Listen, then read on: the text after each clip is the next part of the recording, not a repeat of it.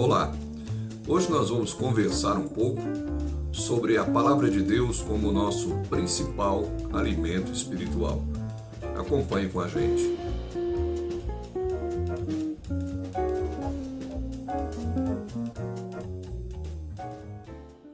Para muitas pessoas, a Bíblia é um livro difícil, misterioso e muitas vezes amedrontador. Isso é fruto da falta de conhecimento da palavra de Deus. E esse problema pode ser resolvido de uma forma simples. Esse problema pode ser resolvido através de um estudo regular da palavra de Deus. Um estudo regular e sincero das Escrituras. Se você vem acompanhando os nossos vídeos e vem estudando a Bíblia, você provavelmente já tem alguma familiaridade com alguns textos da Bíblia. Então, aproveite para desenvolver o hábito do estudo bíblico diário e pessoal. Todo hábito é adquirido com a repetição. Então, comece hoje mesmo estipulando um momento, um horário, para você estudar a Bíblia todos os dias. Assim como o nosso organismo, o nosso corpo, precisa de alimento para se manter sadio, e sem alimento nosso corpo adoece e pode até morrer, assim também é o nosso espírito. Deus providenciou o alimento espiritual para o nosso crescimento sadio. O alimento é a sua palavra. É através do estudo regular da Bíblia que nós vamos compreender melhor a vontade do Senhor, a vontade de Deus para as nossas vidas.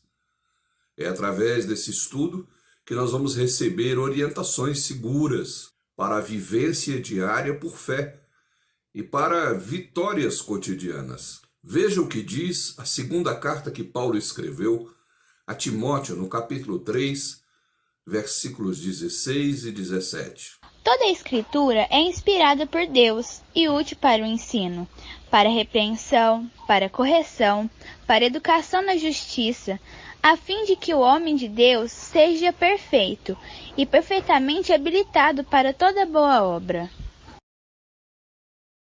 Nesse texto, Paulo fala para Timóteo que a Bíblia é útil para ensinar, para repreender. Quando nós lemos, nós mesmos nos repreendemos através da palavra de Deus, somos repreendidos por atitudes, palavras e pensamentos que ainda praticamos. Paulo também fala que não só o ensino e a repressão, mas também a Bíblia é útil para correção, para corrigir os nossos passos e para nos educar na justiça. O objetivo final desse aprendizado, desse estudo da palavra de Deus, você encontra aí no versículo 17. É para que o homem de Deus, a mulher de Deus, seja perfeito, seja perfeitamente habilitado para toda boa obra. É a Bíblia que nos capacita para fazer a obra de Deus. No capítulo 22 de Mateus tem uma história muito interessante. Alguns saduceus, saduceus eram membros de uma seita religiosa, de uma seita judaica, fizeram um questionamento a Jesus sobre uma mulher que casou, o seu marido morreu, ela casou com o irmão e o, e o irmão morreu, e ela casou com o outro irmão e assim sucessivamente. Eles queriam saber de quem ela seria mulher no céu. E eles falavam isso porque eles não acreditavam nem em ressurreição e nem em anjos. E Jesus dá uma resposta muito interessante em Mateus 22, versículo 29. Respondeu-lhes Jesus: Errais, não conhecendo as Escrituras, nem o poder de Deus errais, não conhecendo as Escrituras. Quando a gente não conhece a palavra de Deus, a gente erra, a gente formula conceitos errados, a gente formula teologia errada. E talvez seja por isso que existem tantas seitas no nosso dia a dia. Pessoas batendo nas nossas portas, pregando as coisas mais absurdas. Essas coisas procedem de erro o erro em não conhecer as Escrituras. No Evangelho de João, capítulo 17, versículo 17, Jesus orando a Deus na oração que chamamos de oração sacerdotal, aonde ele ora por si mesmo, ora pelos seus discípulos e ora também por nós, aqueles que ainda iriam crer na sua palavra, ele fala o seguinte na sua oração: Santifica-os, na verdade, a tua palavra é a verdade. Santifica-os na verdade. A verdade nos santifica. E a verdade é a palavra de Deus.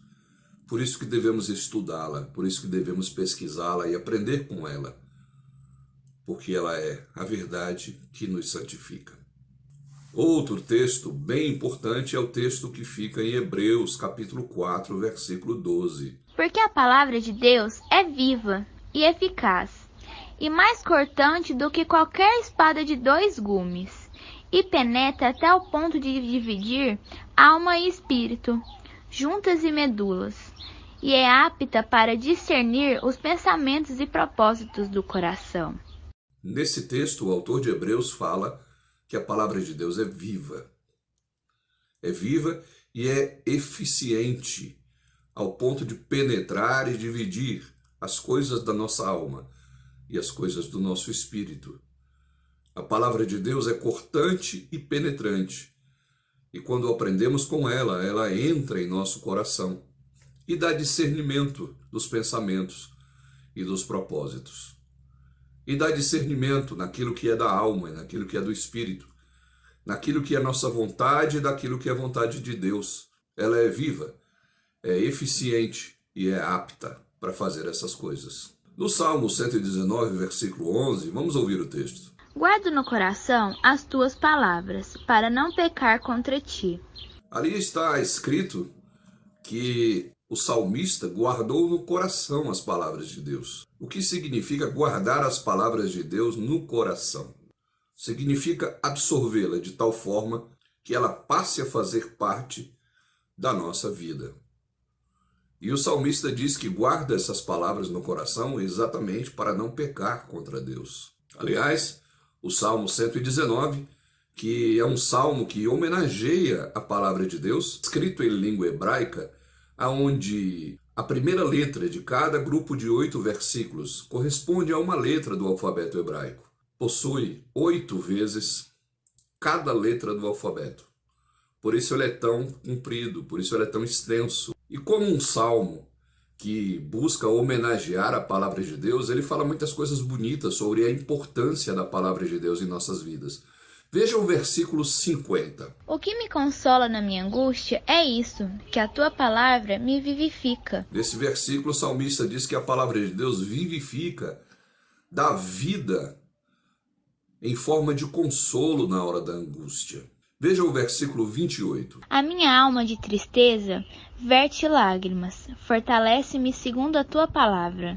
Aqui o salmista fala que a palavra de Deus fortalece fortalece no momento de tristeza, no momento em que ele está em lágrimas. Veja também o versículo 9. De que maneira poderá o jovem guardar puro o seu caminho? Observando-o, segundo a tua palavra. O salmista diz que o jovem que observa a palavra de Deus terá o seu caminho puro. Olhando para a nossa juventude hoje, Muitos pais desejariam que seus filhos tivessem caminhos puros, mas estão, neste momento, lutando exatamente contra isto, contra a impureza nos seus corações. Impureza que traz para dentro dos lares as drogas, os vícios, os problemas emocionais. Talvez esteja faltando educar os jovens à luz da palavra de Deus. Nos versículos 98 e 99, veja o que está escrito. Os teus mandamentos me fazem mais sábio que os meus inimigos, porque aqueles eu os tenho sempre comigo. Compreendo mais do que todos os meus mestres, porque medito nos teus testemunhos. Aqui o salmista fala de sabedoria diante dos inimigos, que as palavras de Deus o fazem mais sábio e o fazem compreender mais do que os seus mestres porque ele medita nos testemunhos de Deus. E por fim, vamos ver o versículo 105. Lâmpada para os meus pés é a tua palavra, e luz para os meus caminhos. Aqui o salmista fala que a palavra de Deus é lâmpada, é luz para guiar os caminhos, para que não andemos em trevas, para que não andemos nas sombras, para que não andemos na escuridão, na ignorância. A palavra de Deus é lâmpada para os nossos pés, é luz para os nossos caminhos. Então, o nosso grande desafio, além de estudar a palavra de Deus, de meditar nela, de conhecê-la, de crescer no conhecimento dela, talvez seja aquilo que Tiago fala no seu livro. Vamos ouvir o versículo 22 de Tiago 1. Tornai-vos, pois, praticantes da palavra e não somente ouvintes, enganando-vos a vós mesmos. Aqui, Tiago fala que o nosso desafio é nos tornarmos praticantes e não ouvintes da palavra. Porque se nós nos tornarmos somente ouvintes, nós estaremos nos enganando. Nós vamos viver uma vida sincera e verdadeira diante de Deus quando nos tornarmos verdadeiros praticantes da palavra. Lá no livro de Josué, capítulo 1, versículo 8, ouça o texto. Não cesses de falar deste livro da lei. Antes, medita nele dia e noite, para que tenhas cuidado de fazer segundo tudo quanto nele está escrito. Então farás prosperar o teu caminho e serás bem-sucedido. Aqui está escrito que aquele que ouve a palavra de Deus, que medita nela e que tem o cuidado de vivê-la, ele será bem-sucedido em tudo o que realizar. Será próspero no seu caminho. Eu vejo as pessoas indo às várias denominações e às várias igrejas buscar prosperidade. Buscar prosperidade através da bênção de um apóstolo, de um bispo, de um pastor, de um ministro, de um missionário. Elas vão às igrejas buscar prosperidade porque estão sofrendo, sofrendo privações de trabalho, privações financeiras, e vão ali para que num passe de mágica, numa unção com óleo, passando num corredor ou recebendo uma imposição de mão, elas saiam dali prósperas. Mas a Bíblia, quando estudamos a Bíblia, na Bíblia aprendemos que o caminho mais próspero é um caminho onde nós pautamos a nossa vida nos aprendizados e nas meditações da palavra de Deus. Esse é o conselho de Josué para nós. E eu gostaria de encerrar essa lição com o Salmo 1. Nós vamos ouvir o Salmo 1. Salmo 1 Bem-aventurado o homem que não anda no conselho dos ímpios, não se detém no caminho dos pecadores, nem se assenta na roda dos escarnecedores. Antes, o seu prazer está na lei do Senhor, e na sua lei medita de dia e de noite. Ele é como árvore plantada junto à corrente de águas, que, no devido tempo, dá o seu fruto, e cuja folhagem não murcha e tudo quanto ele faz será bem-sucedido.